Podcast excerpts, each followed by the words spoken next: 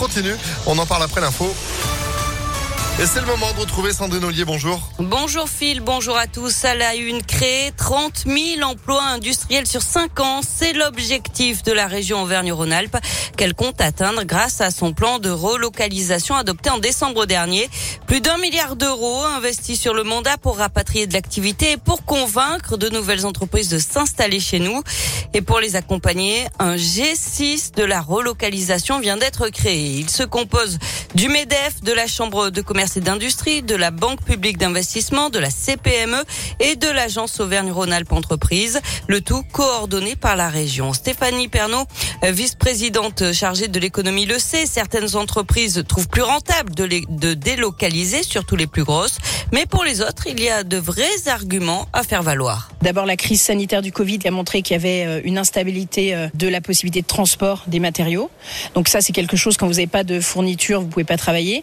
Et puis le deuxième intérêt, c'est un sujet qui est plutôt de souveraineté industrielle où les entreprises se disent finalement, si j'ai un fournisseur qui est à côté de chez moi, l'approvisionnement est plus sûr, le coût du travail, je peux peut-être y remédier puisque mon produit a une forte valeur ajoutée et je sécurise finalement à la fois mes approvisionnements et mes ventes. Et ça, ça fait partie euh, d'une des tendances dont on profite pour relocaliser en région. La sous-traitance électronique, le luxe, l'industrie pharmaceutique ou encore le recyclage font partie des filières visées par ce plan de relocalisation.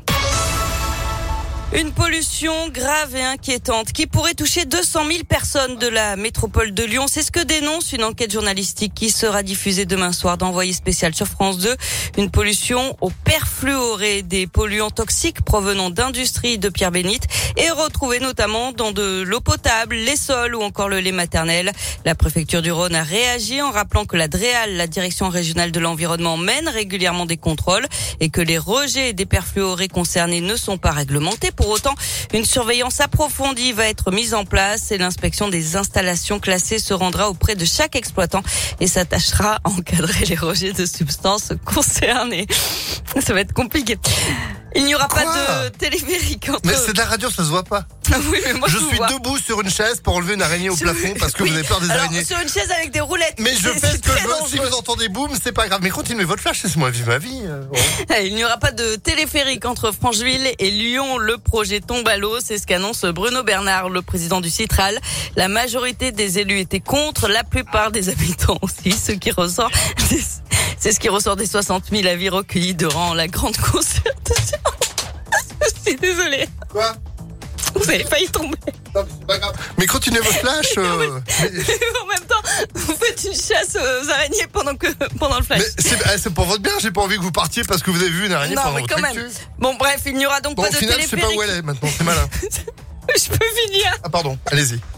Il n'y aura pas de téléphérique entre Francheville et Lyon. Le projet tombe donc à l'eau. C'est ce qu'a annoncé Bruno Bernard, le président du Citral. La majorité des élus étaient contre, la plupart des habitants aussi. Premier stress, premières épreuves, c'est le coup d'envoi aujourd'hui du bac 2022 jour J pour plus de 520 000 lycéens avec les épreuves de spécialité pour débuter avant l'épreuve de philosophie ou encore le grand oral prévu en juin. Les résultats sont attendus le 5 juillet.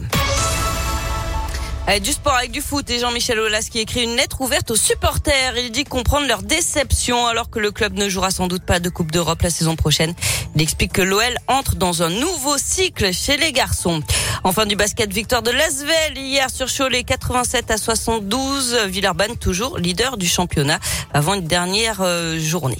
Eh ben oui, qui sera en extérieur. Vous avez eu la chance en attendant de gagner vos invites pour être dans cette folle ambiance de l'Astrobal. Merci beaucoup Sandrine. Vous êtes de retour à 8 heures. À tout à l'heure. À tout à l'heure.